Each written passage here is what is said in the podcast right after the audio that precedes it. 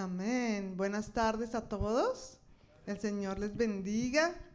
Y feliz Día de las Madres a todas las madres que nos acompañan hoy. Yo quiero empezar leyendo eh, Proverbios 31, eh, el versículo 25, ah, hablando y refiriéndose acerca de la mujer virtuosa.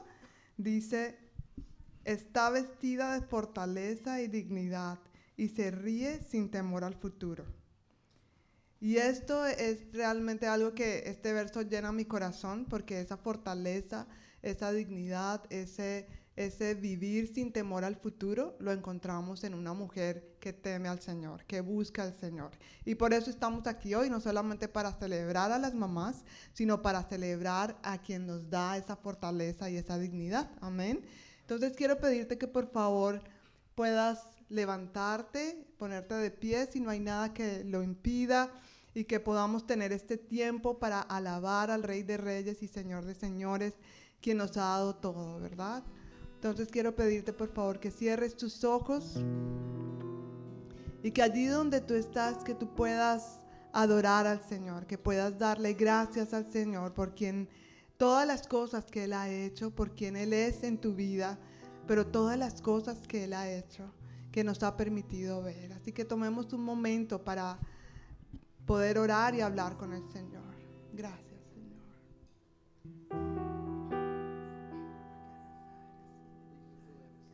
Tú eres bueno, Señor. Santo y digno, majestuoso, Señor. No hay nadie como tú. Recibe toda la gloria, Señor, toda la honra. No hay nadie como tú, Señor. Padre, y en este momento nos disponemos, Señor, y levantamos a ti nuestro corazón Levantamos a ti nuestra voz, levantamos a ti nuestra mirada para darte a ti la gloria, para darte a ti la honra, para darte a ti el honor, Señor. Queremos decir que no hay nadie como tú, Señor. No hay nadie que te parezca a ti, Señor. Y estamos, nos sentimos tan privilegiados de poder entrar a tu presencia, de poder eh, refugiarnos en tu sombra, Señor poder entrar confiadamente delante de ti para alabarte, adorarte y exaltarte, Señor. Y queremos darte gracias por la libertad que tú nos has dado, Señor. Gracias, Señor, porque en ti somos libres, porque tú eres fiel, Señor, y has sido fiel. Gracias por todo lo que tú has hecho por nosotros. Hoy nos regocijamos y alabamos tu nombre y te damos gracias, Señor. Tú eres Dios Todopoderoso tú eres fiel y no hay nadie como tú. En el nombre de Jesús. Amén y amén. Amén. Ahora vamos a cantar con todo nuestro corazón que somos libres. Vamos todos con las palmas. Deja la tumba.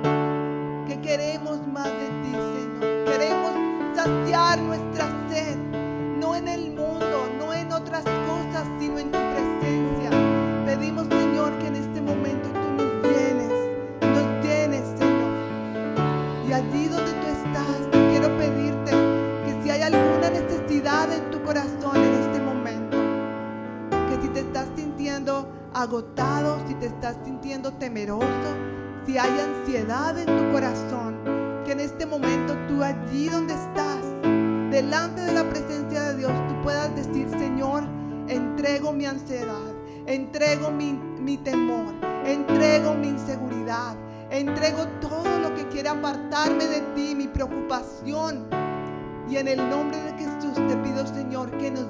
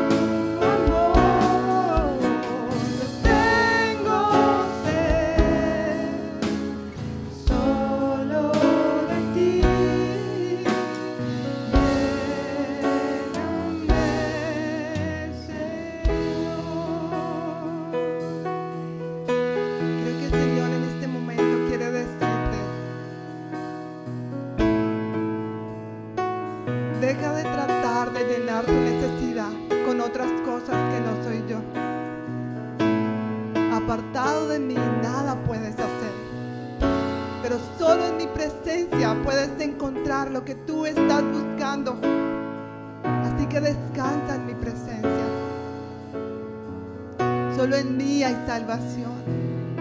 Solo en mí hay paz. Así que recibe en este momento lo que tú estás buscando. Gracias, Señor. Gracias por recordarnos tu palabra, Señor. Que fuera de ti no hay nada que pueda saciar nuestra sed. Así que en este momento, Señor, nos disponemos y levantamos a ti nuestros brazos como símbolo de lo que tú tienes para nosotros hoy, Señor. Solo tú conoces, Padre, la necesidad de cada uno aquí. Solo tú conoces, Señor, los corazones, las situaciones. Así que te pido en el nombre de Jesús que en este momento tú nos llenes con tu presencia. Queremos una porción doble de tu Espíritu Santo. Llénanos, Señor. Llénanos, Señor. Toca nuestros corazones, toca nuestras mentes,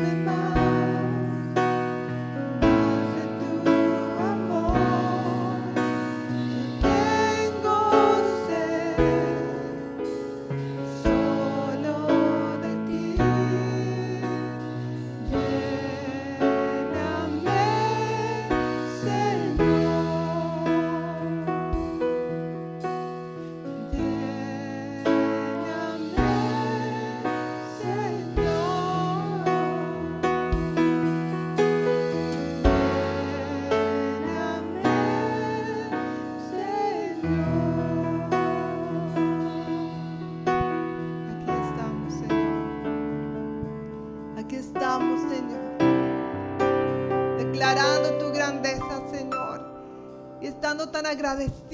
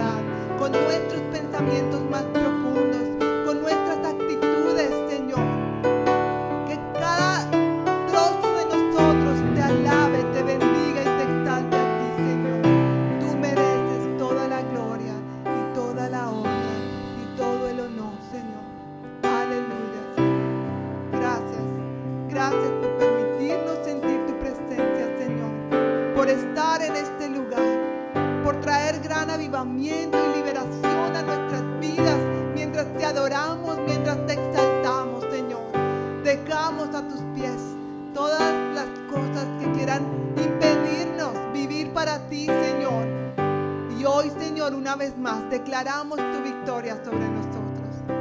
Declaramos tu poderío, declaramos tu vida, declaramos tu salud, declaramos tu provisión sobre cada uno de nosotros, de nuestras vidas, de nuestras familias, Señor. Gracias, Jesús. Gracias, Señor. Te adoramos. Que a ti te damos toda la gloria y todo el honor. ¿Qué te parece si damos un aplauso al Señor en esta tarde? Al Rey de Reyes, al Señor de Señores, al Dios Todopoderoso. Gracias, Señor. Tú mereces la gloria, Rey. Tú mereces la honra. Cristo Jesús, digno eres tú, Señor, de suprema alabanza. Aleluya, Señor. Gracias, Señor. Aleluya. Y con esta actitud de alabanza y adoración, vamos a recoger los diezmos y las ofrendas. Y vamos a seguir cantando este coro poderoso.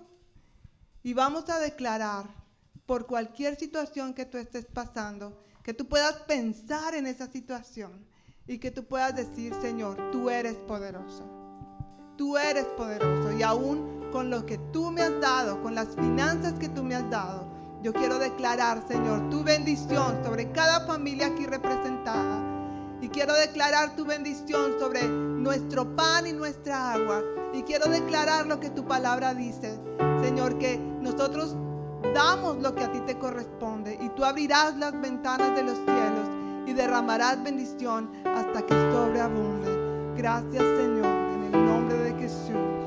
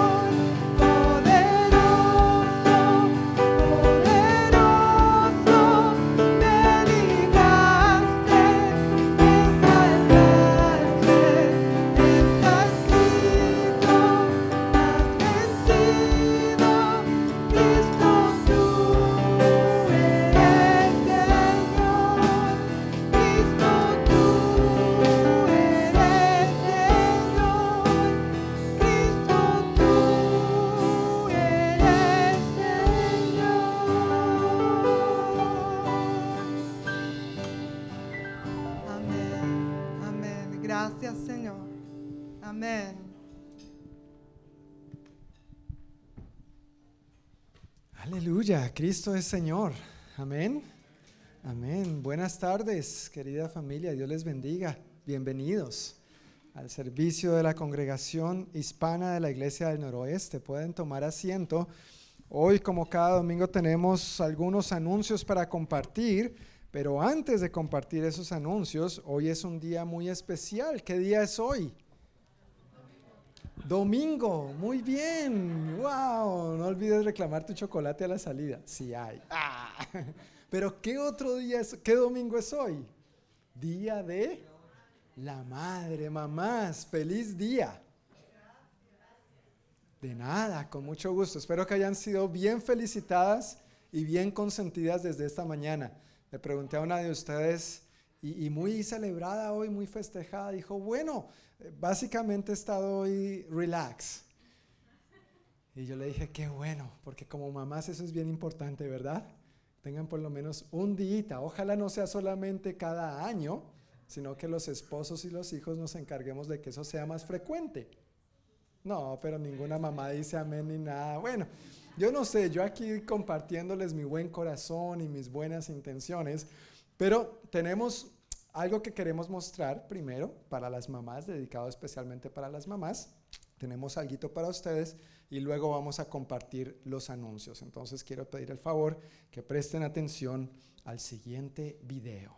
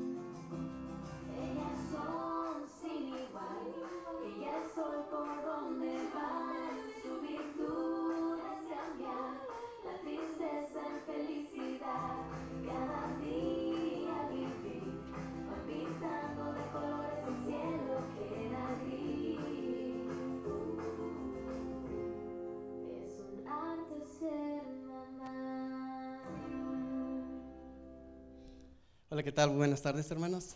Dios los bendiga a todos. ¿Cómo se sienten el día de hoy? ¿Y las mamás? ¿Muchos regalos? qué bueno, qué bueno, hermanos. Pues queremos invitar a todas las mamás a que pasen aquí enfrente.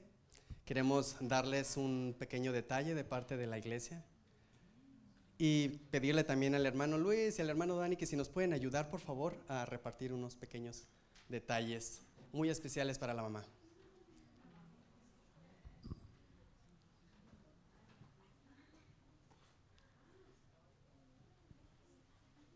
Mientras se vienen acercando y, nuestro hermano Luis y el hermano Dani, um, ¿nos podrías ayudar a repartir uno a cada mamá? Hermano Luis, ¿podría ayudarnos con una florecita para cada mamá?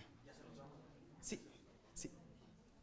Mientras eh, vamos repartiendo los detalles para las mamis, quisiera yo compartir con ustedes, con los hijos, pero también con las mamás quiero uh, compartirles el Salmo 139.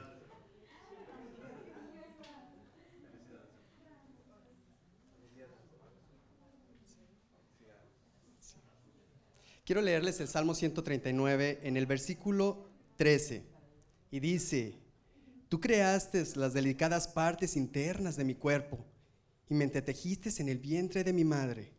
Gracias por hacer, hacerme tan maravillosamente complejo. Tu fino trabajo es maravilloso, lo sé muy bien. Tú me observabas mientras iba cobrando fuerza en secreto, mientras se entretejían mis partes en la oscuridad de la matriz. Me viste antes que naciera. Cada día de mi vida estaba registrado en tu libro. Cada momento fue diseñado antes de que un solo día pasara. Qué preciosos son tus pensamientos acerca de mí, oh Dios. No se pueden enumerar. Quisiera que todos eh, cerráramos los ojos, hijos, meditar en estas palabras que nos dice el salmista. Mamá también. Quisiera que meditaras en este versículo, en estos versículos, en este pasaje de la Biblia. Y quiero que te imagines y que sepas y que creas que fuiste formada en el vientre tú también de tu madre y que tu propósito era traer hijos, hijos al Señor. Eres una herramienta maravillosa, mamá. Eres una herramienta indispensable para que los planes del Señor se cumplieran y se sigan cumpliendo. Y yo quisiera que todos los hijos que están allá sentados se pusieran de pie y extendieran las manos. Quisiera que oráramos por nuestras mamás. Padre Santo, te damos gracias por tu infinito amor, por tu maravilloso, maravilloso plan, Señor. Porque tú eres perfecto, Señor. Y tú buscas, Señor, la manera de que nos acerquemos a ti, bendito Padre. Tú creaste todo lo que conocemos, bendito Señor. Tú creaste, Señor, a nuestra madre y de ahí, Señor, nos formaste a nosotros también. Eres maravilloso, Señor, como dentro de sus vientres, Señor, se va formando cada una de las células, Señor, unas con otras. Cómo vas formando, Padre Santo, la sangre dentro de las venas, Padre Santo, neuronas, Señor, haciendo una revolución, un estallido de vida, Padre, por tu palabra, por tu amor. Gracias, Señor, porque has puesto en este mundo, Señor, en las madres, Señor, ese amor, Señor, que tú tienes para nosotros y a través de ellas, Señor, saber de que hay alguien que nos ama tanto, que día y noche oran por nosotros,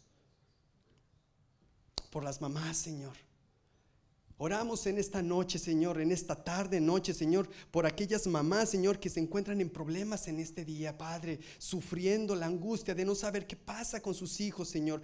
Tal vez una madre llorando en esta tarde, Señor, porque su hijo está perdido en las drogas, Señor. Porque tal vez, Señor, ha desaparecido y no sabe su paradero, Padre. Porque tal vez, Señor, una madre también está clamando, Señor, a ti, bendito Señor, porque no haya que hacer con la rebeldía de su hijo, de su hija, Padre. Porque simplemente tal vez esa madre ya no tiene fuerza, Señor, para seguir adelante.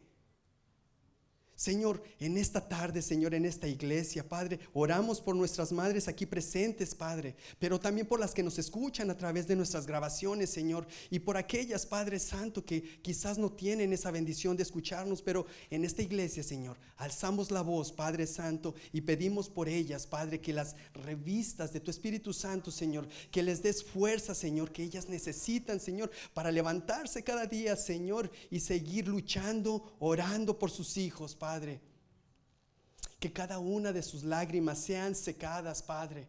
Que puedan mirar en ellos, en sus hijos, Señor, la dicha, Señor, de que tú las amas, Señor. Dales, Padre Santo, esa alegría, Señor, de mirar a sus hijos convertirse a ti, bendito Padre.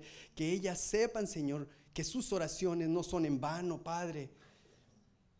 Que tú estás obrando en medio de la oscuridad, Señor que tú estás obrando, Señor, así como leíamos en tu palabra, Señor, que entretejías, Padre Santo, cada célula, Señor, dentro del vientre de nuestra madre, Padre. Así también como nosotros o nuestras madres, Señor, no pueden mirar, Señor, lo que tú estás haciendo, Padre, que la fe en ti, Señor, las haga aferrarse y no rendirse jamás, Padre Santo. Oramos, Señor, oramos por las mamás que quizás perdieron hijos, bendito Señor, y se encuentran sumergidas en un dolor profundo, Padre. Mamás que quizás en este momento están en el hospital sufriendo al Señor la pena, Señor, de que su hijo después de tanto tiempo de estarse gestando en ese vientre, no se logró, Señor. Trae paz, trae calma, Señor. Te pedimos, Señor, por esas madres angustiadas. Pero también, Señor, sabemos que dentro de ese maravilloso rol que creaste, Padre Santo, dentro de la familia, Señor, que es el de ser mamá, Señor, hay alegría, gozo, sabiduría, y es lo que declaramos para nuestras madres aquí presentes delante de ti en esta hora, en esta tarde, Señor, y para las que nos escuchan, Padre, porque declaramos que Muchas madres, Señor, sabrán de que tú las amas, Padre Santo, y declaramos la victoria, declaramos, Señor, que ellas con fe, Señor, se levantarán y lucharán todos los días y todas las noches, Señor, a guerrear contra Satanás, Señor, por sus hijos, Señor, para la salvación del alma de sus hijos, Señor, que cada una de sus lágrimas, Señor, sea quitada de su rostro y que con alegría, Señor, sus rostros delante de ti, Señor, agradezcan y den gloria a ti, Padre, por quien eres, por cuánto nos amas y por lo bueno y, siempre serás bueno, Señor. Gracias, Padre Santo. Yo bendigo, Señor, a cada una de mis hermanas aquí presentes, a estas mamás, Señor, que valientemente, Padre, se han levantado todos los días que ellas, Padre Santo, tienen aquí presente a sus hijos, Señor, y algunas, Padre Santo, que tienen a lo mejor sus hijos también, Señor, haciendo algunas actividades en, en otro lugar fuera de aquí, Padre Santo, también, Señor, que sus hijos miren el amor que sus madres tienen en ti, Padre. Bendice, bendice, Señor, y llena, Señor, llena cada uno de estos corazones, dales más amor, abundante amor para sus hijos, Señor. Gracias, Padre, por el inmenso poder que has puesto en ellas, Señor, que quizás son las primeras en levantarse en las mañanas y las últimas en acostarse por la noche, Señor. Señor, cómo eres maravilloso, cuán maravilloso eres, Padre, que nos diste, Señor, esta bendición de tener nuestras madres cercas o lejos. O quizás ya no están unas madres en nuestras vidas, pero están contigo, Padre. Y en algún momento, Señor, pudimos mirar en ellas su arduo trabajo, Madre, dile en esta tarde al Señor, ¿cuánto lo necesitas para seguir teniendo fuerzas y peleando por tus hijos? Agradecele, agradecele que tus hijos están con vida y que pueden aún buscar y encontrar al Señor. Que nunca cesen tus fuerzas. La fe para creer, la fe para orar y declarar que Satanás no tiene ninguna autoridad sobre tus hijos, que Él ya conoce cada uno de tus sentimientos, Él ya conoce tu esfuerzo, que Él ya conoce y te bendecirá. Yo lo sé porque lo dice en su palabra. Créelo con todo tu corazón y que el Señor te siga bendiciendo abundantemente y llenando de paz y que sigas teniendo la seguridad de que en el Señor tu familia no se perderá Gracias, Padre. Gracias por amarnos. Gracias por bendecirnos. Gracias por llenarnos de tu luz. Te damos gloria y honra a ti, Padre, que la bendita institución de la familia que tú has formado para nosotros, Señor, siga creciendo, Padre Santo. Y glorifícate en medio de ella, Padre Santo. Bendice a nuestras madres, pero también, Padre Santo, te pedimos que toques el corazón de nosotros como hijos, de cada uno de nosotros, para honrar a nuestras madres. Que si tu hijo no le has dicho a tu mamá cuánto la amas, dilo es esencial para el corazón de tu mamá. Solamente ella ha estado ahí, incluso cuando has hecho mal, te ha regañado con amor. Y créeme, hijo, créeme que le ha dolido más que a ti. Dale gracias al Señor y por tu mamá. Bendícela, bendícela del fondo de tu corazón y no la juzgues sino más bien dale gloria a Dios porque aún la tienes. En el nombre de Jesús, yo te doy gracias, Padre Santo. Gracias por este día y gracias por nuestras madres. En el nombre de Jesús. Amén.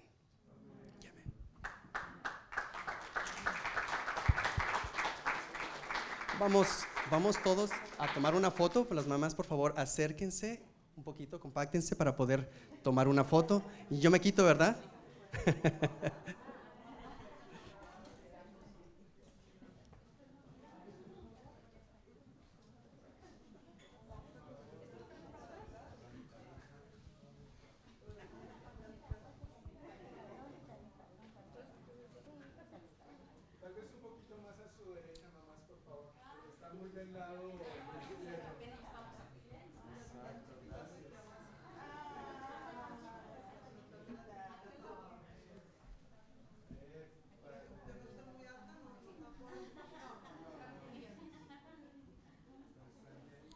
Sonrían, mamá, sonrían. Digan Jesús.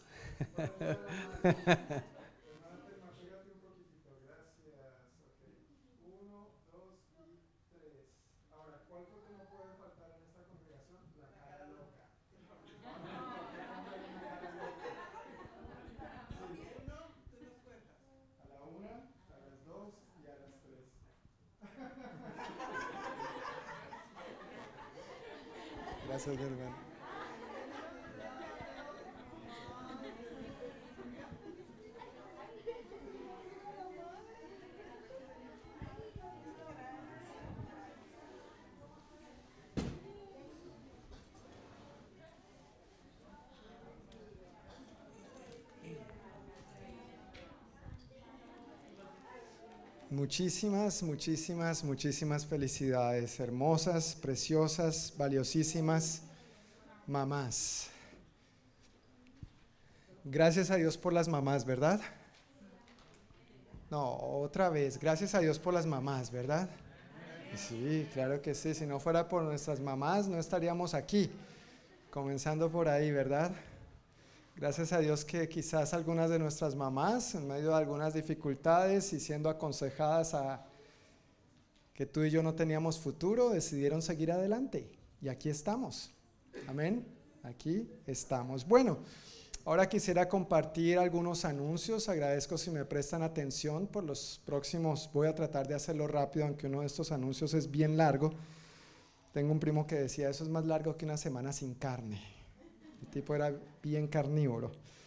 Pero este primer anuncio tiene que ver con el campamento de verano de este año. Campamento de verano para los niños y jóvenes. Ah, no, no, no campamento de verano, no el campamento familiar que acostumbrábamos a hacer como congregación, no, no, no. Campamento de verano para los chiquitines y los jovencitos. Todos recibieron su boletín de anuncios y notas del sermón a la entrada. Si no tienes esto, levanta tu mano. Quiero pedir el favor a los sugieres que me ayuden a entregar a quienes tienen su mano levantada, porque allí están los anuncios. Entonces, este primer anuncio, como les dije, es bien largo. Atrás, atrás también, mi hermano Luis, por favor. Ah, aquí, gracias. Muchas gracias. Esto sugiere súper diligentes y pilos. Ah, vea, acá mi hermano Enrique también está levantando la mano. ¿Sí? Sí, sí aquí a Enrique Delgado, por favor, también. Le falta uno. Entonces en la parte de atrás están los anuncios. Entonces el primer anuncio tiene que ver con nuestro campamento de jóvenes y me imagino que de niños y jóvenes esta es una información bien importante para los padres principalmente porque somos los que nos metemos la mano al bolsillo. Pero este año el tema es represent o representa, basado en Mateo capítulo 28, donde Jesús nos comisiona, comisiona a sus discípulos que ¿qué? que vayan y hagan discípulos de todas las naciones, bautizándolos en el nombre del Padre, del Hijo y del Espíritu Santo. Ese es el, el tema del campamento para los niños y los jóvenes este año. Para los niños es de grados cuarto a sexto y será de julio 11 al 14. Eso es un lunes a un jueves. Y para los jovencitos es de los que están de séptimo grado a 12 y será del viernes 15 al lunes 18 de julio. Va a ser aquí bien cerquita en Auburn, en el Black Diamond Camp. Y el costo, están sentados, ¿verdad? Gracias a Dios por la recaudación de fondos, porque eso lo bajó. Imagínate si no hubiera habido recaudación de fondos pero el costo es de 265 dólares por niño o por joven. Ahora, si una familia envía un segundo niño, un tercer niño, un cuarto, un quinto, los que tú tengas, siete, ocho, amén, ¿no? Tal vez, bueno. Pero a partir del segundo niño o joven, aunque vayan a un campamento o al otro, eh, cuesta 250 dólares a partir del segundo niño. También estamos haciendo una convocatoria para eh, servidores. Si deseas servir, porque como bien saben estamos bien cortos de servidores en todo sentido, en todo aspecto, pero si te interesaría servir en uno de estos campamentos, el costo para el servidor es solamente 75 dólares y 100 dólares si quisieras servir en los dos. Ahora, otra buena noticia en torno a esto es que hay becas disponibles. Por si necesitas ayuda, hay becas disponibles y también hay ayuda para padres solteros. Entonces, si quieres que tu niño o tus niños vayan al campamento, pero de pronto el dinerito no te está alcanzando para esto, y de verdad quieres que vayan, por favor, déjanos saber. Hay que llenar una aplicación para solicitar la ayuda financiera y pues hay fondos para ese propósito. Entonces, no tengas vergüenza, no tengas pena, eh, qué van a decir, qué van a opinar, tranquilos, hay fondos para eso pero simplemente déjanos saber para poder entonces ver cómo podemos ayudarte efectivamente. Y hay que llenar una aplicación. La fecha límite para aplicar para las becas o para la ayuda financiera es el 30 de mayo. El 30 de mayo, el lunes 30 de mayo es la fecha límite para aplicar para becas o cualquier tipo de ayuda y para pagar el no tienes que pagar todo de una vez, para pagar el resto del campamento la fecha límite es el 19 de junio. Entonces todavía hay un poquito más de, un mes para que eso sea posible. Si deseas más información, puedes acercarte a mí, preguntarme o entrar a nuestra página web, ir a la sección de eventos y ahí puedes encontrar más información o también si deseas inscribirte, inscribir a tus niños, esa es la manera para hacerlo. Y toda esa información que les acabo de compartir está resumida en ese cuadrito. La tienen, ¿verdad? ¿Sí o no? Entonces, si tienen preguntas, me dejan saber que para todas sus preguntas tengo respuesta, aunque la respuesta sea, no sé, pero voy a investigar. No sé, pero voy a investigar. Ok, gracias papás, niños y jóvenes por su atención a este anuncio tan importante. Y el segundo anuncio, bien rapidito, que quiero compartir, tiene que ver con nuestra reunión de parejas que vamos a llevar a cabo el viernes 20 de mayo. Eso ya es Dios mediante en Dios en dos semanas. El viernes 20 de mayo nos vamos a reunir en el salón de al lado, el banquet room, de 7 a 9 de la noche. En nuestra primera reunión de parejas que tuvimos en febrero, el tema fue semillas. Y si bien recuerdan, parte de la dinámica de la reunión fue que plantáramos unas semillas. Yo tengo curiosidad de saber cómo les está yendo. Si está floreciendo ya congelaron, ¿no? Como la temperatura está tan fría, vamos a echarle la culpa a la temperatura. Yo no estoy echando la culpa a nadie. La temperatura, el clima está loco, muy frío. Pero ahora en esta segunda parte, conectándolo de la primera, ahora vamos a hablar de raíces, de echar raíces saludables en el Señor, en su palabra, en su amor. Dios es amor y la pareja necesita fortalecerse en el amor del Señor. no en lo que la novela, el mundo, Hollywood nos presenta acerca de lo que es amor. Necesitamos enraizarnos en la palabra de Dios y en quien Él es. Entonces, esposo, esposa, no se pierdan esa reunión. Si desean asistir, lo que sí quiero pedirles es el grandísimo favor para organizarnos de la mejor manera y que ninguna de las parejas tenga que ayunar y organizarnos bien con la comida, es que por favor se anoten en la hojita, mi hermano Luis, si me ayudas a poner la famosa hojita, y que tan amablemente siempre nadie sale sin que se anote, así, amablemente, voluntariamente, ¿verdad? Pero esa hojita va a estar a la entrada en la mesita de la capilla para que por favor se anoten si desean asistir y eso nos bendice mucho para preparar los materiales, organizar las cantidades, saber cuántas mesas tenemos que poner, cuántas sillas que vamos a necesitar. No quisiéramos, te agradezco que no, no me ayudes para no estar corriendo a último minuto con estos detalles. Por eso lo hemos venido anunciando desde hace dos semanas para que tengamos tiempo suficiente de programarnos todos y organizarnos de la mejor manera. Muchísimas gracias. Ahora con este último anuncio, los chiquitines pueden pasar a su clase de escuela dominical. Los chiquitines entre 3 y 11 años van hoy con tía Lupita, tía Socorro y tía Diana. Y los chiquitines de 12 años en adelante nos quedamos aquí. Ay, gracias. Yay.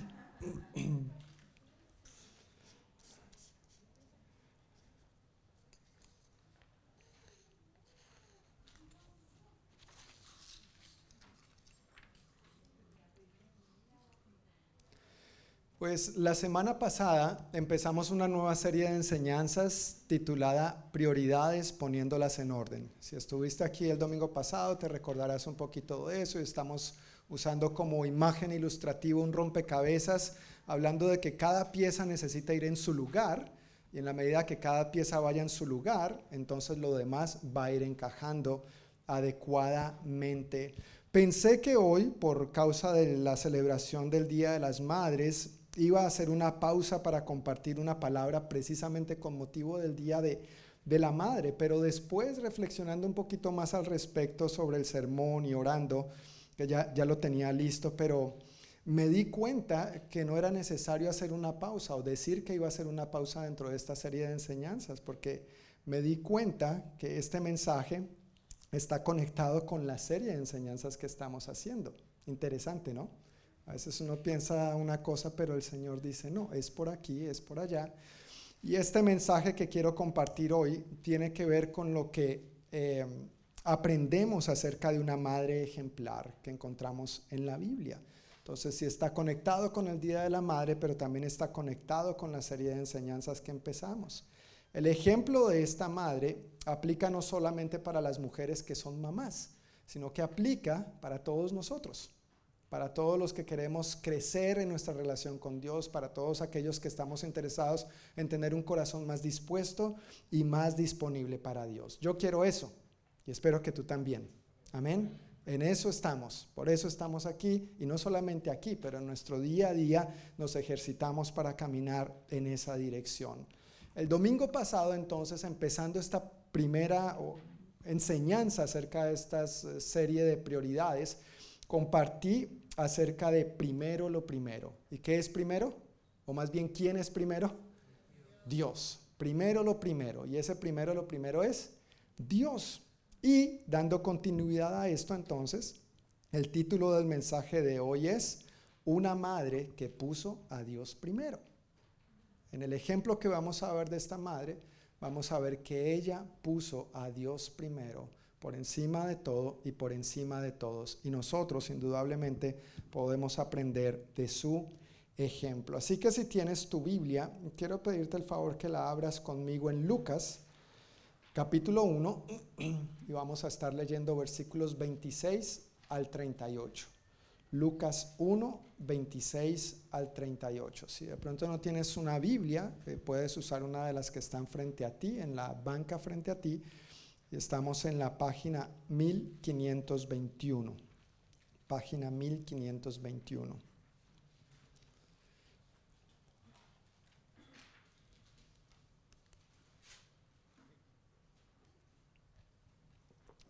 ¿Ya estamos listos?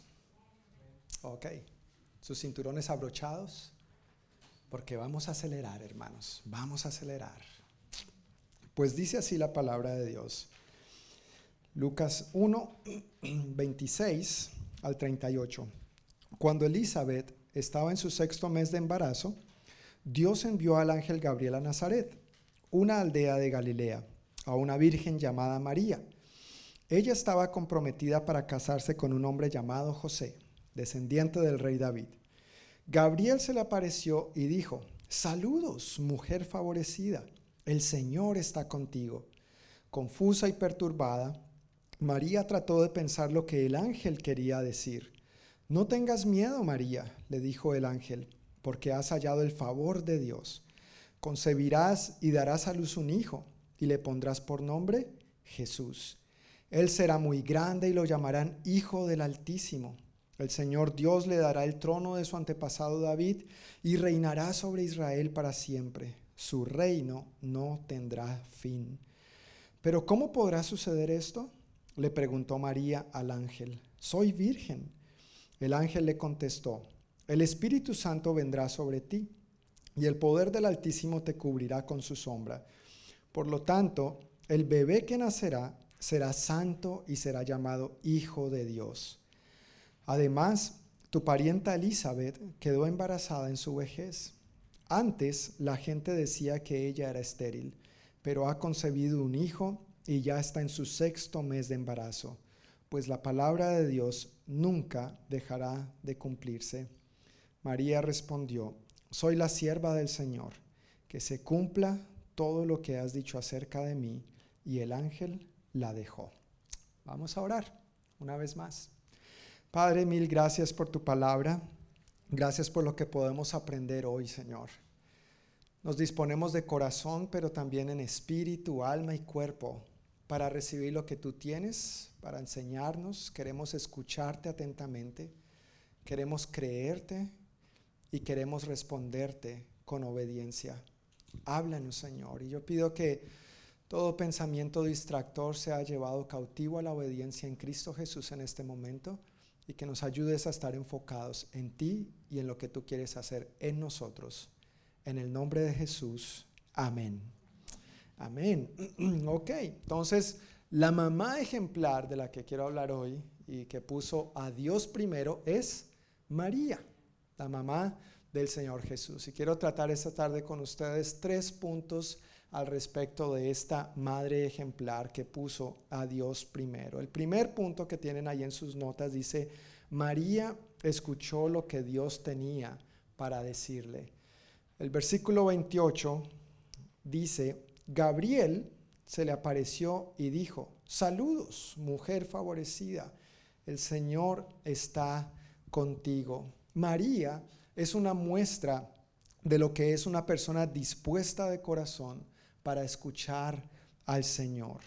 Dios en su palabra nos insta repetidas veces y de diferentes maneras a que le escuchemos. Si has leído eso en la Biblia, si te has encontrado con eso, ¿verdad? Varias frases usa Dios en su palabra para decirnos que le escuchemos y que le prestemos atención, que le prestemos atención a lo que Él tiene para decirnos.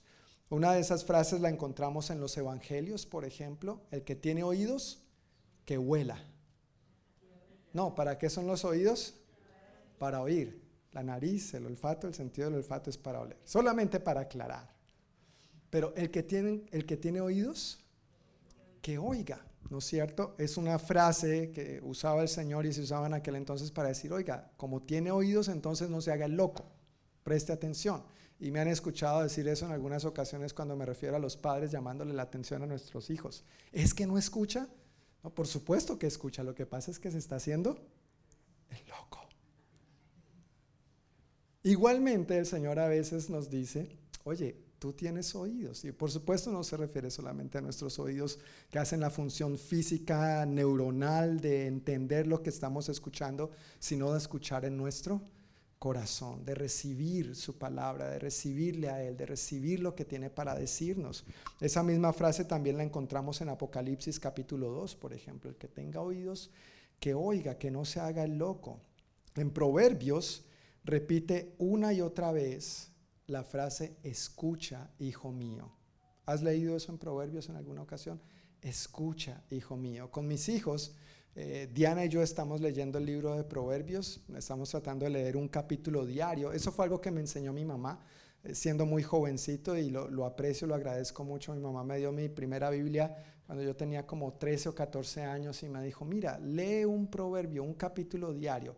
Y eso me ha ayudado y se ha quedado, me, ha, ayudado mucho y se ha quedado conmigo por, por toda mi vida realmente. Y ahora estamos tratando de implementar esto en la vida de nuestros hijos también. Y surgen conversaciones bien interesantes porque Proverbios toca unos temas que a veces uno como papá no sabe cómo explicarle a sus hijos de 12 y de 8. La mujer adúltera. La mujer sin vergüenza. ¿No es cierto? Y este tipo de cosas que a veces uno lo coge como un poco desprevenido a su edad, pero bueno, ahí vamos, Dios nos ha dado la gracia. Pero el punto es que nos hemos encontrado con esta frase una y otra vez de escucha, hijo mío. Y por supuesto estamos siendo muy enfáticos en decirle a Sarita, mi amor, esto tiene que ver contigo también. ¿No es cierto? Porque podría pensar que como habla de hijo, no tiene que ver con la hija, pero tiene que ver con todos indistintamente de si somos niño o niña, hombre o mujer. Y este mismo libro de Proverbios también habla de inclina tu oído hacia la sabiduría. Es Dios hablándonos, diciéndonos, inclina tu oído hacia la sabiduría. Todas estas son algunas frases de entre las tantas que encontramos en la palabra de Dios acerca de Dios diciéndonos, escúchame, escucha lo que tengo para decirte. ¿Y por qué encontramos estas frases? Porque Dios quiere hablarnos. Dios quiere que le escuchemos y que le escuchemos con atención. Dios es un Dios que no es mudo. Amén. Dios es un Dios que se comunica, Dios es un Dios relacional, Dios es un Dios que quiere hablar. Y para hablarnos, Él lo hace de diferentes maneras. Por supuesto, su palabra lo hace a través de sueños. Tal vez algunos de ustedes alguna vez han tenido algún sueño que provenga de Dios. Pero por seguro, a veces más de uno de esos sueños tiene que ver con los frijoles que nos comimos en la noche.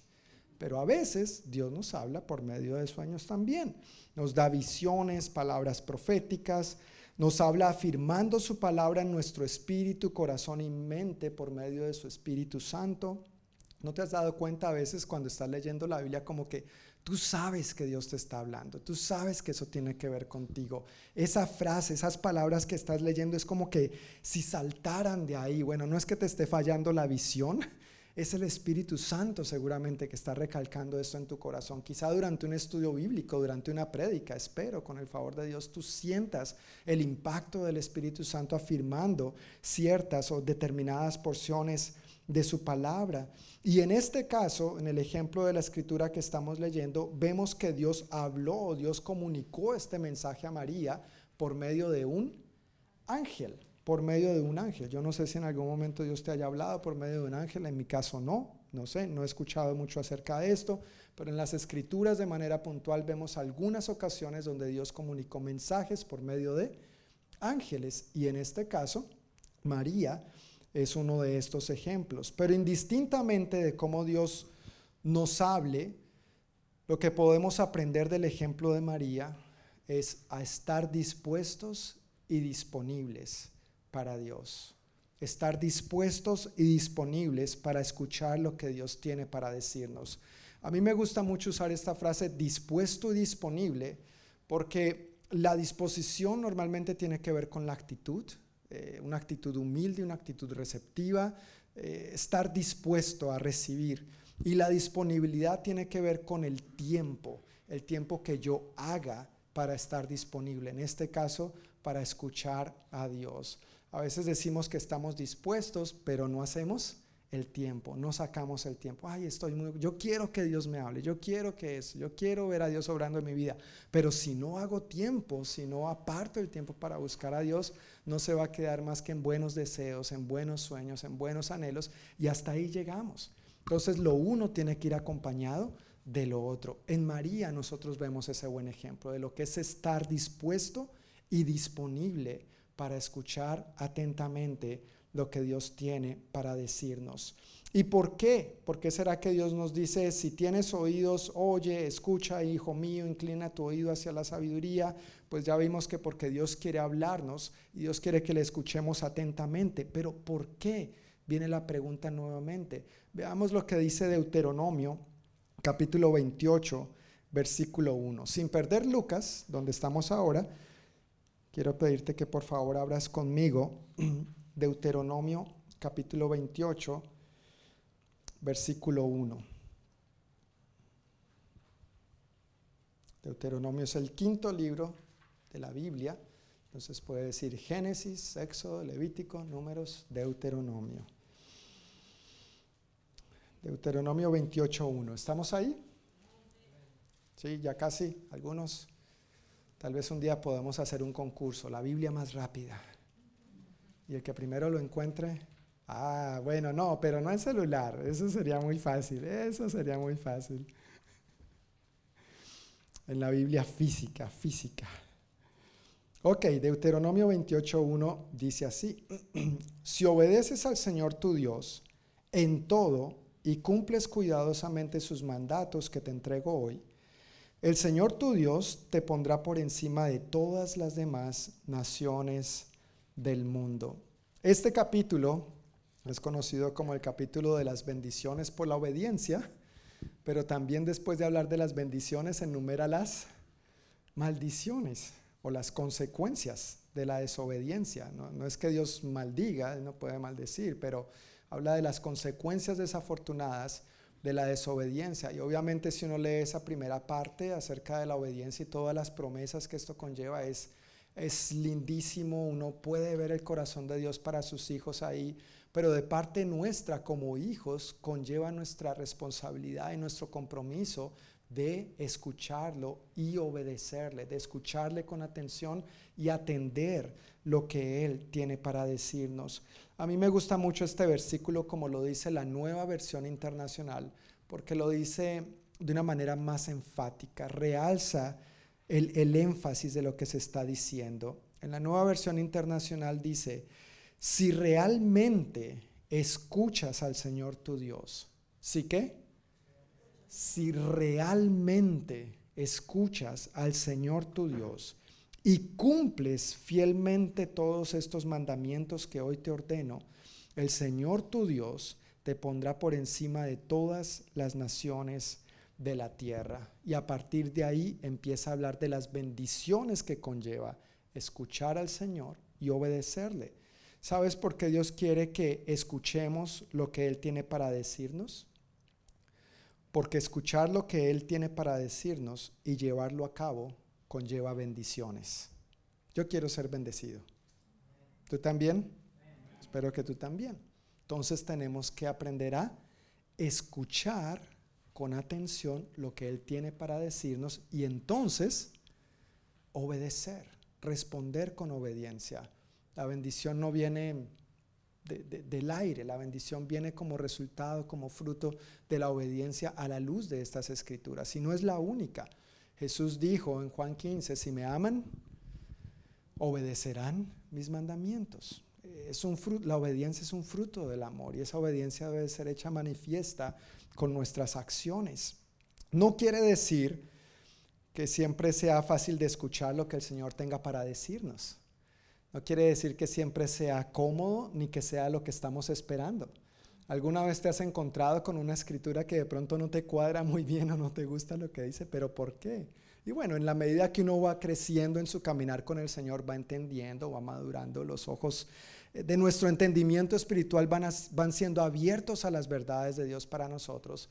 O a veces en un sermón, de pronto yo he dicho algo que no te ha gustado. Ojalá no sea porque lo haya dicho yo, sino porque lo dice la escritura. Amén. Espero. Si algo te ha incomodado, espero que sea de la escritura. Procuro orar y asegurarme de que sea la escritura y no yo la que nos hable en nuestras prédicas y servicios dominicales como en cualquier otro tiempo que tengo para aconsejar o oportunidad que tengo para orar o hablar con alguien respecto a algún asunto. Pero a veces nos encontramos con situaciones donde lo que Dios nos dice realmente no es que nos llame mucho la atención, no es que nos guste. Sin embargo, aunque no nos guste o aunque tengamos preguntas, aunque no entendamos completamente todo lo que Dios nos está diciendo, de María nosotros aprendemos que creyó el mensaje de Dios puntualmente, aunque tenía preguntas. Y eso nos lleva al segundo punto. María tenía preguntas, pero creyó. María tenía preguntas, pero creyó. Leamos los versículos, volviendo a Lucas capítulo 1, los versículos 29 al 37. Lucas 1, 29 al 37. Recuerda, el ángel se le acaba de aparecer, le acaba de hablar, y entonces dice así el versículo 29. Confusa y perturbada, María trató de pensar lo que el ángel quería decir. No tengas miedo, María, le dijo el ángel, porque has hallado el favor de Dios. Concebirás y darás a luz un hijo y le pondrás por nombre Jesús. Él será muy grande y lo llamarán Hijo del Altísimo. El Señor Dios le dará el trono de su antepasado David y reinará sobre Israel para siempre. Su reino no tendrá fin. Pero ¿cómo podrá suceder esto? Le preguntó María al ángel. Soy virgen. El ángel le contestó, el Espíritu Santo vendrá sobre ti y el poder del Altísimo te cubrirá con su sombra.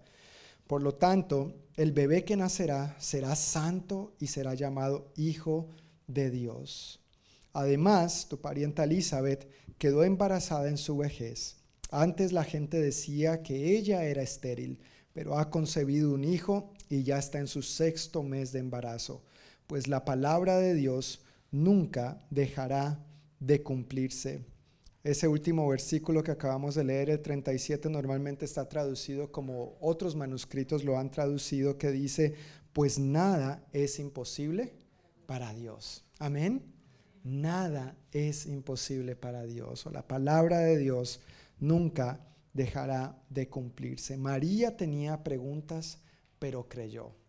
¿Alguna vez has tenido preguntas acerca de Dios? ¿Sí? ¿Algunas veces? O cuando has leído la escritura, te has preguntado, ¿no es cierto? Pero ¿por qué y cómo? No entiendo y esto y aquello. Y a veces como que nuestros cuestionamientos quieren poder más que, que la fe que tenemos en el Señor, la fe que hemos depositado en Él. La forma principal y la más habitual en la que Dios nos habla es por medio de su palabra.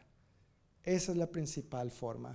Hace un momento mencioné sueños, visiones, palabras proféticas, pero ninguna de esas cosas va a estar nunca por encima de la palabra de Dios. Si uno quiere que Dios le hable, uno tiene que leer este libro que se llama la Biblia.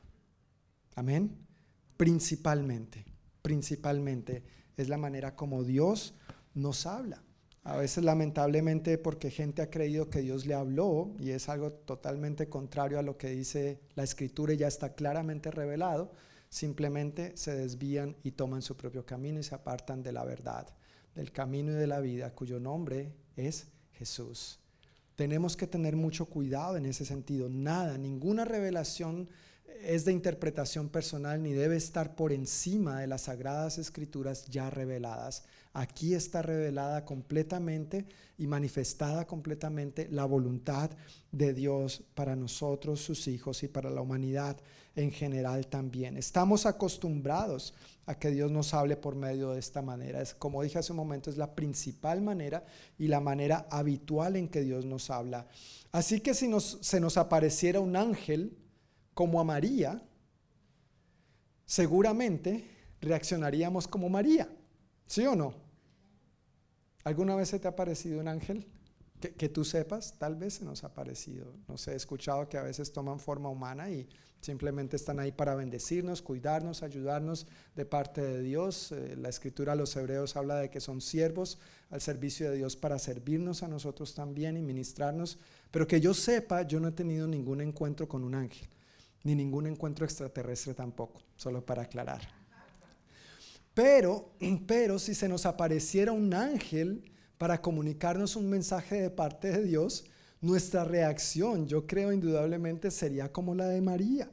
María reaccionó estando turbada. Nosotros tal vez nos turbaríamos, nos daría miedo y por supuesto nos surgirían muchísimas preguntas.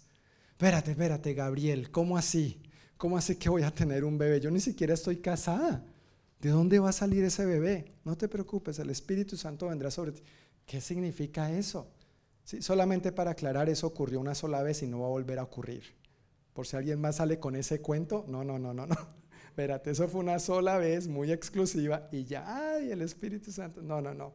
Eso tenía que ver con el propósito divino y eterno de Dios acerca de Él encarnándose, de enviar al Mesías para el perdón de nuestros pecados. No es algo que se va a volver a repetir. Pero si esa fuera la situación en la que tú y yo nos encontraríamos y vemos un ángel como sea que se vea, tal vez reaccionaríamos de la misma manera y al igual que María, tendríamos muchas preguntas. Preguntas que leímos en este pasaje que acabamos de leer, pero preguntas a las cuales Dios tuvo respuestas y a las cuales Dios también, cuando le preguntamos sinceramente y perseveramos, Dios también nos responde. ¿Alguna vez has tenido preguntas? Pregunté hace un momento y la mayoría dijimos que sí. ¿Y alguna vez Dios te ha respondido a esas preguntas también? En mi caso sí. Y es bonito, es lindo. Es impresionante cómo cuando tú tienes ciertas preguntas o estás luchando con ciertas cosas en tu vida, pero acudes a la palabra y es como que Dios sabía que eso era lo que precisamente necesitabas. O a veces estamos luchando con alguna otra área de nuestra vida, un pensamiento, una duda, una inquietud, un cuestionamiento y atendemos al servicio y entonces de repente Dios contesta esa inquietud que tenemos. Eso me ha pasado a mí personalmente, puedo hablar de eso, puedo decirlo con como un testimonio personal, porque son situaciones que me han acontecido. Espero que cuando tú hayas tenido preguntas, también hayas experimentado como Dios en su momento y a su manera, Él responde y acude en tu ayuda para responder esas inquietudes que has tenido. Ahora, el punto es que María tenía preguntas, pero creyó. A pesar de las preguntas, María creyó. Y cuando Jesús nació, recordemos, en este momento Jesús no ha nacido todavía, Jesús apenas va a ser concebido por el Espíritu Santo, pero cuando Jesús nació y cuando Jesús creció y aún cuando Jesús murió y partió de esta tierra, María no dejó de creer. Ella siempre creyó, a pesar de las inquietudes, las preguntas o las dudas que pudo haber tenido. Al contrario, vemos en María que ella seguía creyendo lo que Dios le había dicho, ella seguía creyendo lo que Dios le seguía diciendo. Era una madre atenta a lo que sucedía en torno a su hijo y era tan creyente en lo que Dios le había dicho que sucedería, que lo que iba sucediendo, dicen las escrituras, ella lo guardaba en su corazón.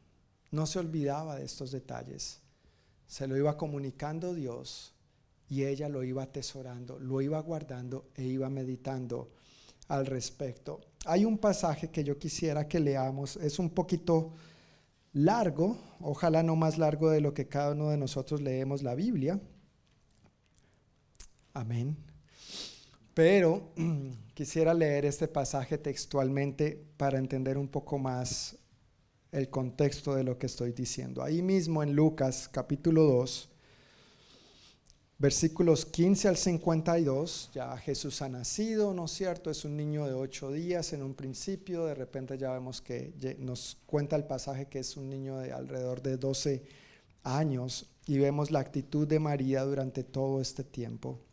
Lucas 2, 15 al 52, dice, cuando los ángeles regresaron al cielo, eso fue en el momento que el Señor nació, los pastores se dijeron unos a otros, vayamos a Belén, veamos esto que ha sucedido y que el Señor nos anunció.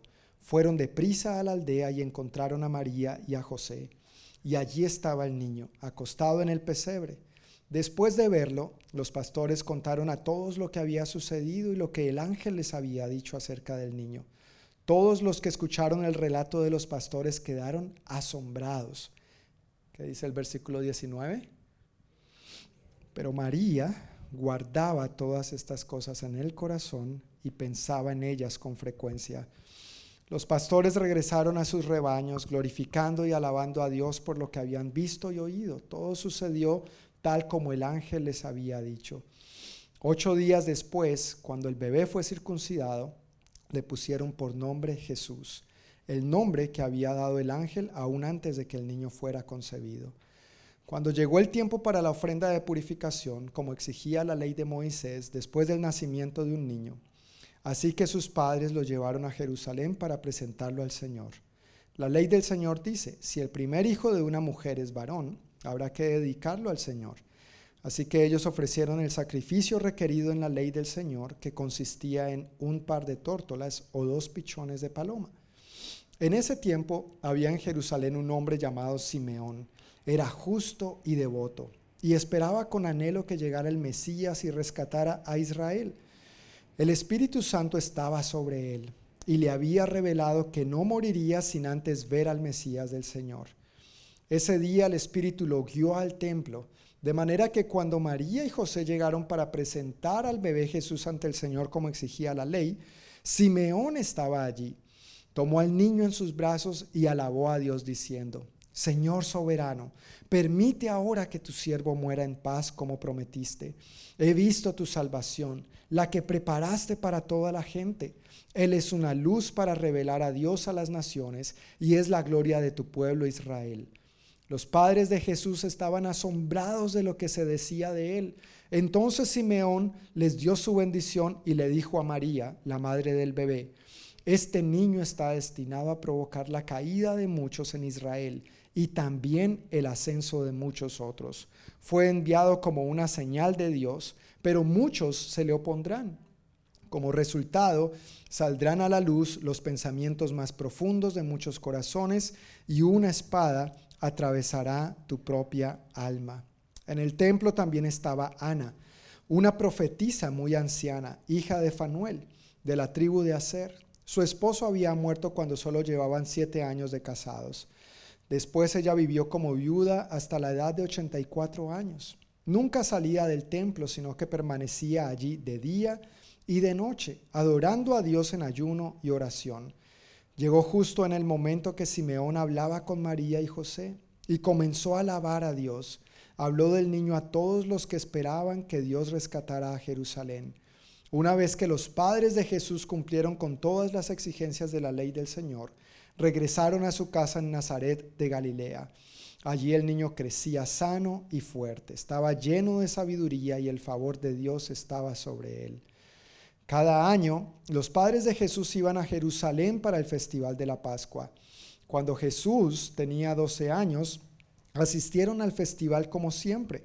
Una vez terminada la celebración, emprendieron el regreso a Nazaret, pero después, perdón, pero Jesús se quedó en Jerusalén.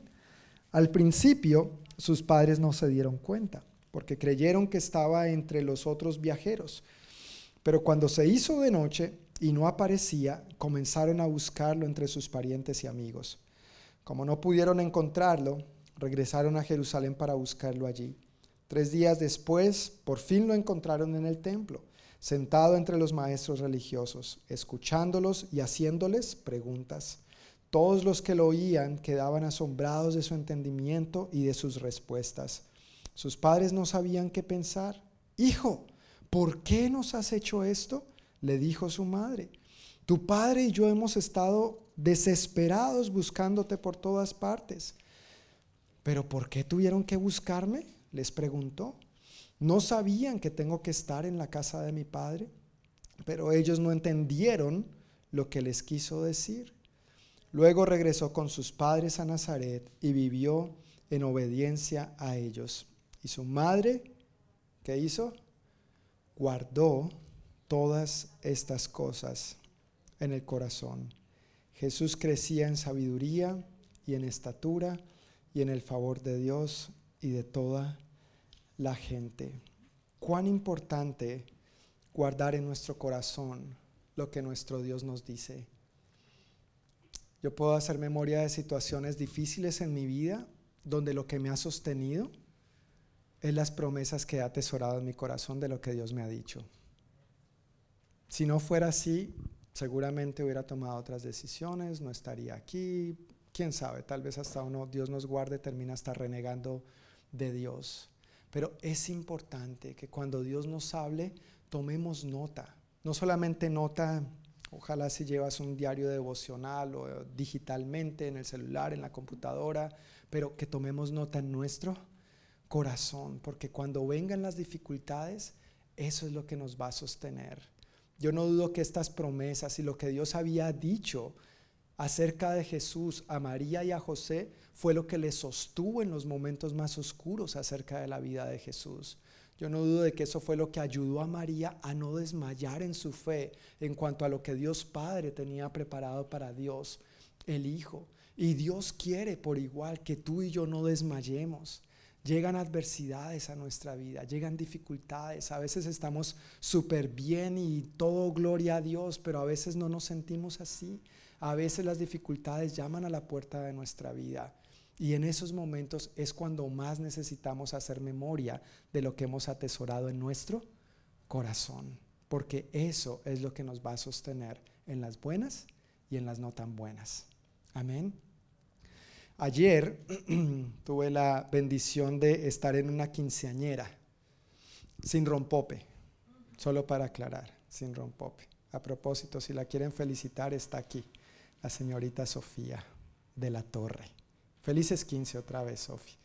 Nos invitaron a compartir con ella sus 15 años. Pasamos un tiempo muy chévere. Allí habían familiares.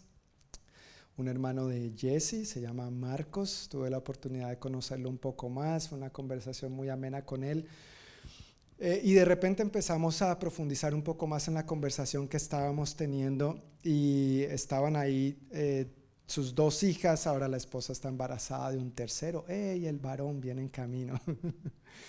Tiene dos niñas y la niña menor eh, ha presentado unos problemas de salud. Obviamente ha estado en chequeos médicos, no se sabe con exactitud qué está pasando con la niña. Eh, no me puedo imaginar lo difícil que puede ser para un papá o para una mamá que su niño, su niña tenga algunos problemas. La niña es completamente normal, pero tiene algunas situaciones que no se han descubierto qué podría estar pasando. Imagínate la angustia que uno podría estar experimentando como papá o como mamá al respecto. Pero mirándome a los ojos y, y con sus ojos llorosos y aguados, eh,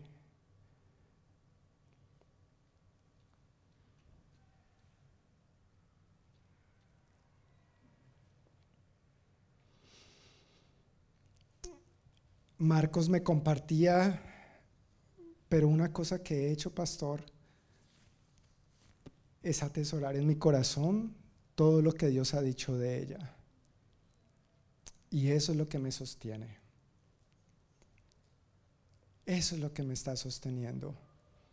Yo, no sé exactamente qué pudiera estar pasando, qué podría llegar a pasar, pero sobre nuestra hija Dios ha declarado promesas y yo estoy aferrado a esas promesas. Yo creo esas promesas y yo voy a ver esas promesas. Yo decía, wow, qué fe la de este hombre. Y, personalmente me sentí tan, tan animado y tan bendecido y tan, tan edificado. Y mira, no, es coincidencia que hoy fuera a hablar de esto, ¿verdad? Que Dios me permitiera escuchar esto en, en, en vivo y en directo de una persona que lo está experimentando la niña se llama Cristina. Cristina significa fiel seguidora de Cristo. Y él dice, eso es lo que mi hija va a hacer. Eso es lo que mi hija va a hacer y ella va a manifestar la gloria de Dios. ¿Ves lo importante que es atesorar en nuestro corazón lo que Dios nos dice, lo que Dios nos habla? No lo pasemos por alto, porque cuando todo está bien, pues gloria a Dios, todo bien, pero cuando vienen las dificultades, es la palabra, la promesa de Dios lo que nos va a sostener y nos va a ayudar a llegar a feliz término. Es su palabra, es su presencia, es su promesa los que nos va a ayudar a llegar a la meta. Amén es su palabra. Por eso importante creer a pesar de las dudas o las preguntas. María creyó a pesar de sus preguntas, a pesar de no entender por completo lo que estaba pasando. El versículo 50 que acabamos de leer dice que ni ella ni José entendieron lo que Jesús les quiso decir. ¿Por qué vinieron a buscarme? ¿No saben que tengo que estar en la casa de mi padre? José y María no tuvieron idea de lo que Jesús quería decir en ese momento, pero aún así, a pesar de esas preguntas, a pesar de no entender, ella guardaba todas estas cosas en su corazón y meditaba en ellas con frecuencia. Meditemos con frecuencia en las promesas que Dios nos ha dado. No las dejemos guardadas allá que cojan polvo, tengámoslas a la mano, porque eso es lo que nos sostiene. Cuando Dios te dice o te ordena algo, es normal que surjan preguntas. Me han surgido preguntas a mí. Recuerdo uno de los conflictos más duros que tuve en mi relación con Dios fue cuando me dijo, John, es hora de salir de la República Dominicana. Eso fue duro y difícil para mí. Yo lloré, yo le peleé a Dios, yo no, le, yo no entendía. Honestamente yo no quería, pero Él es el Señor, no yo.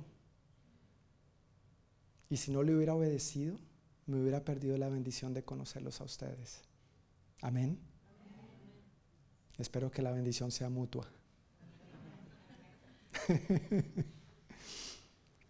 Pero hay momentos de conflicto en nuestra vida donde Dios nos pide, nos ordena, nos dice ciertas cosas. A veces en las relaciones. He aconsejado jóvenes, mira, no sigas adelante con esa relación. No vayas a meter la pata más de lo que la has metido hasta ahora. Y, y es duro. Yo entiendo cuando hay emociones, sentimientos y a veces cuando se han transgredido los límites de la sexualidad y todo esto y las ataduras son mayores, eso es duro. Lo he visto con mis propios ojos.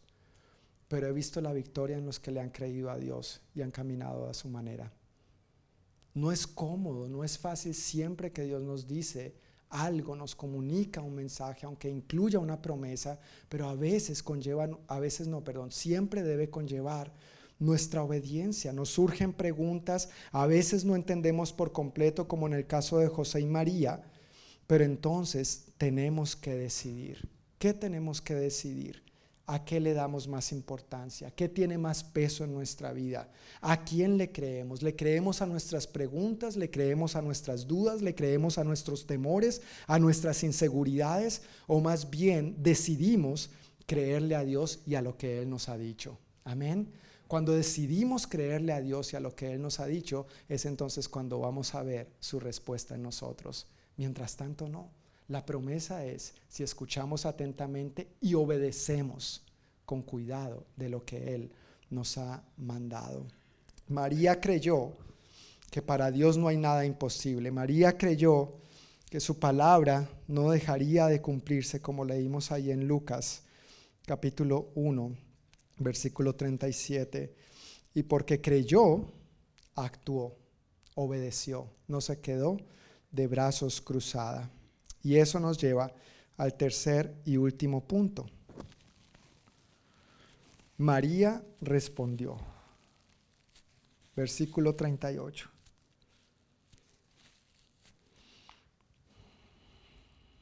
María respondió. En Lucas 1.38 dice que María respondió, soy la sierva del Señor, que se cumpla todo lo que has dicho acerca de mí. ¿Qué respondió María? Soy la sierva del Señor y que se cumpla en mí todo lo que has dicho acerca de mí. Me llama muchísimo la atención la declaración que María hace acerca de sí misma. ¿Cómo se llama María a sí misma? ¿Sierva de quién? Sierva del Señor. ¿Quién es un siervo? ¿Qué hace un siervo?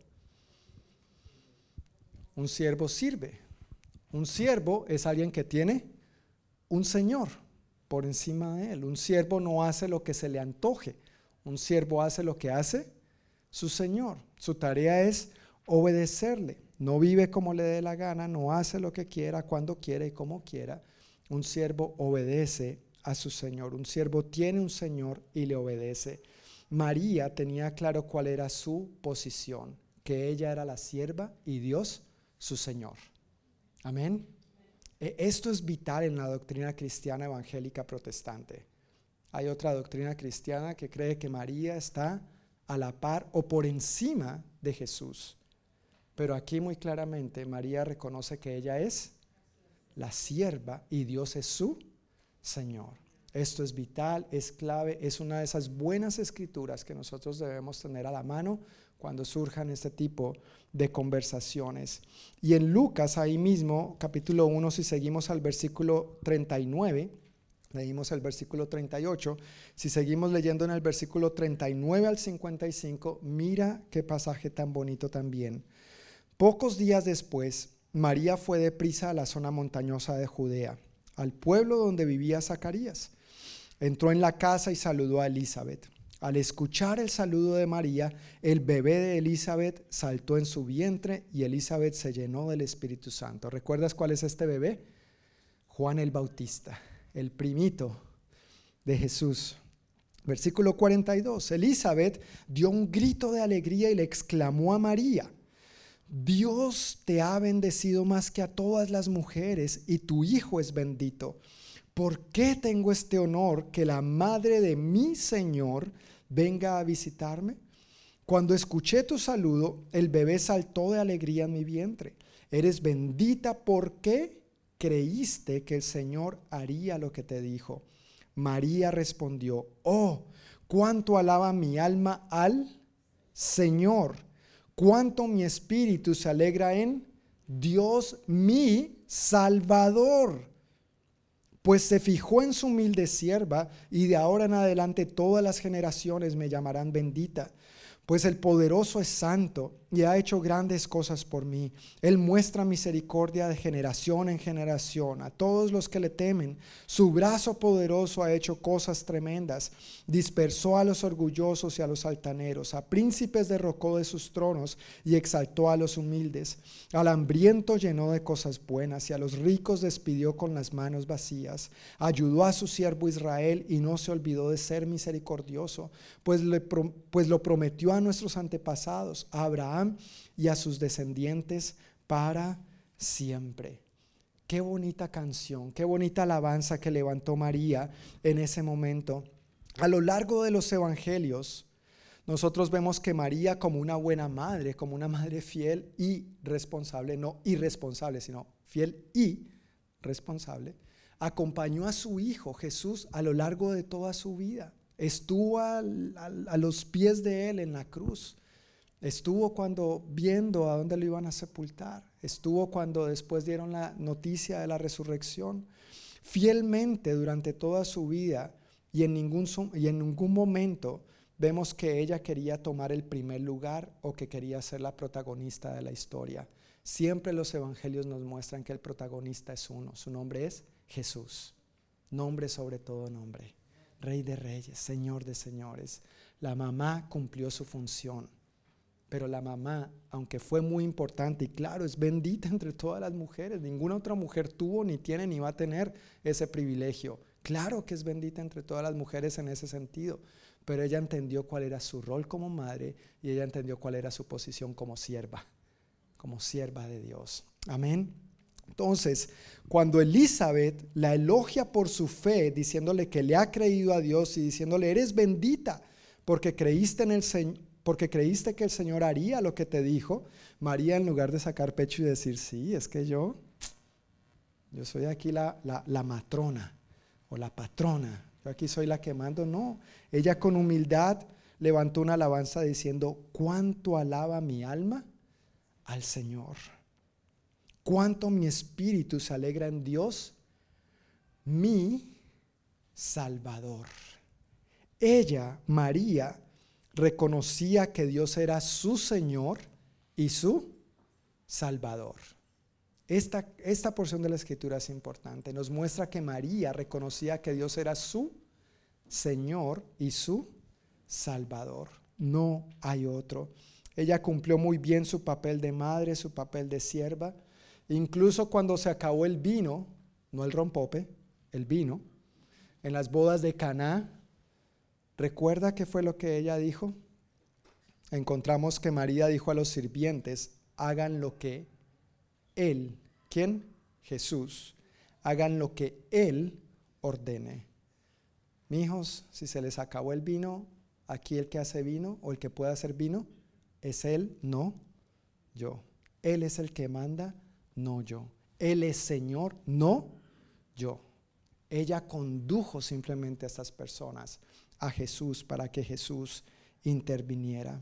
Al igual que María, nosotros también debemos tener esto bien claro, que Dios es Señor y nosotros sus siervos.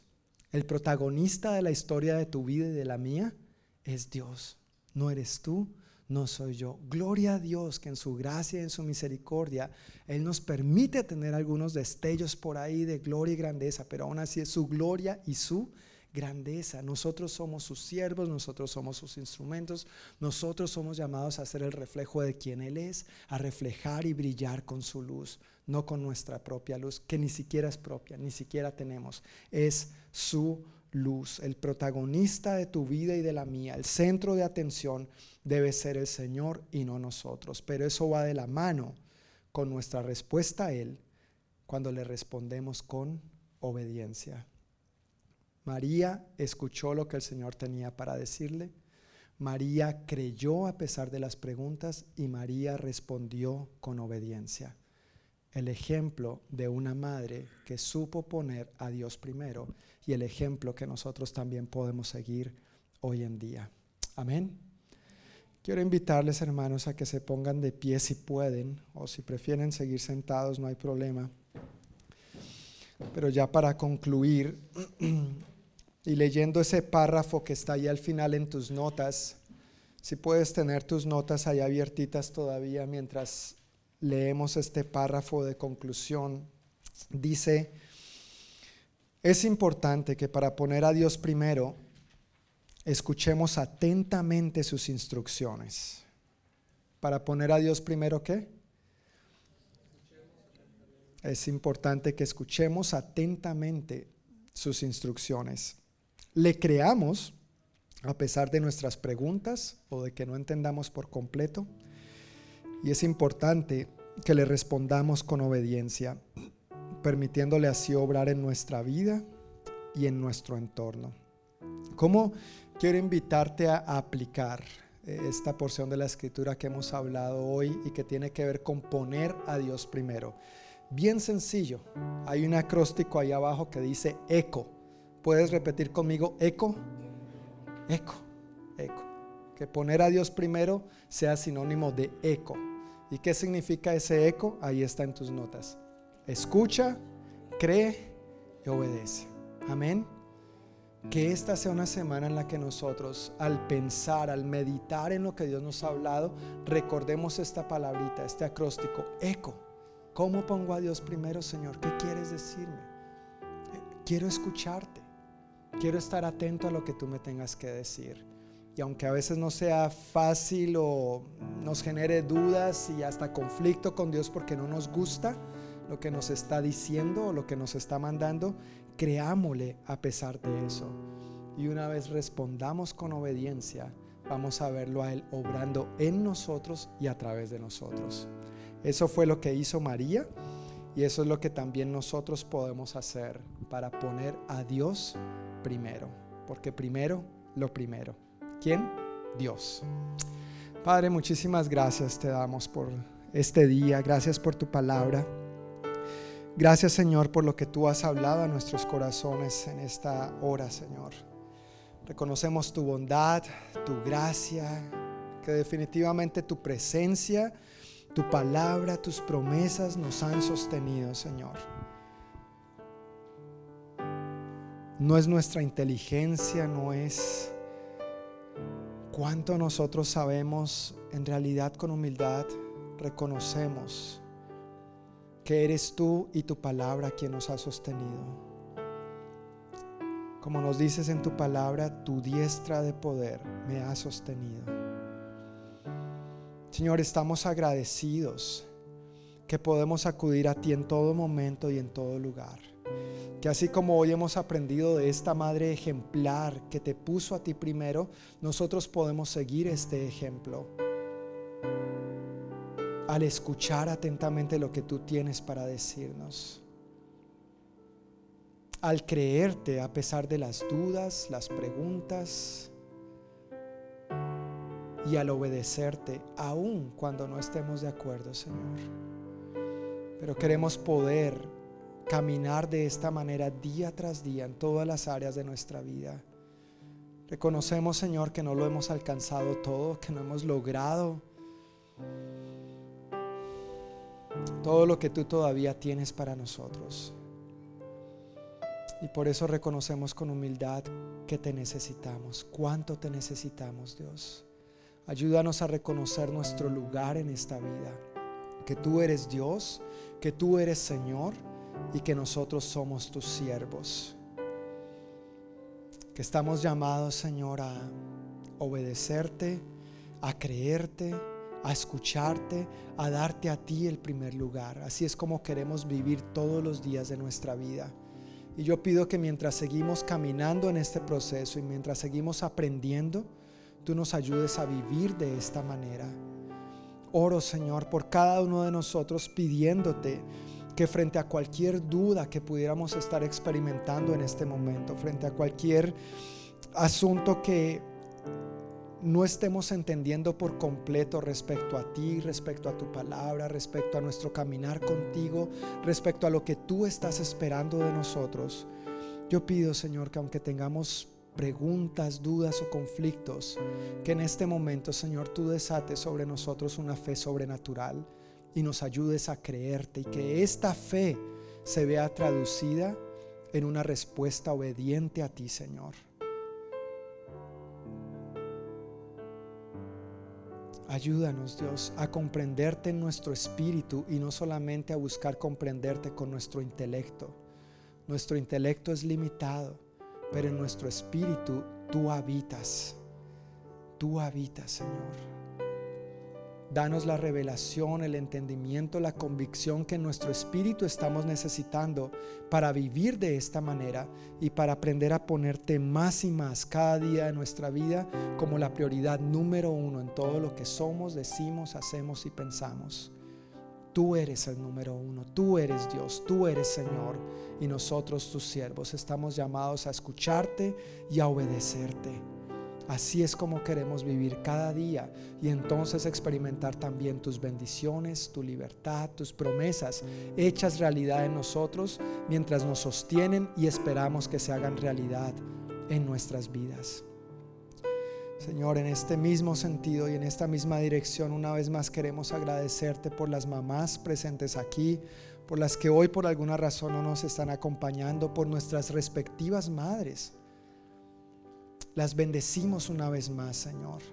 Y pedimos que estas mujeres preciosas también sigan el ejemplo de esta sierva tuya, María. Ayúdanos a todos, Señor, a caminar conforme a esta escritura que hoy hemos visto. En el nombre de Jesús. Amén. Y el pueblo de Dios dice, amén. Querida familia, que el Señor les bendiga. Reciban un fuerte abrazo y nos vemos con el favor de Dios el próximo domingo a la misma hora y en el mismo lugar. Y recuerden por favor las parejas que están pensando en venir a la reunión del viernes 20 de mayo a la salida inscribirse en la hojita que está ahí en la mesa afuera de la capilla. Muchas gracias.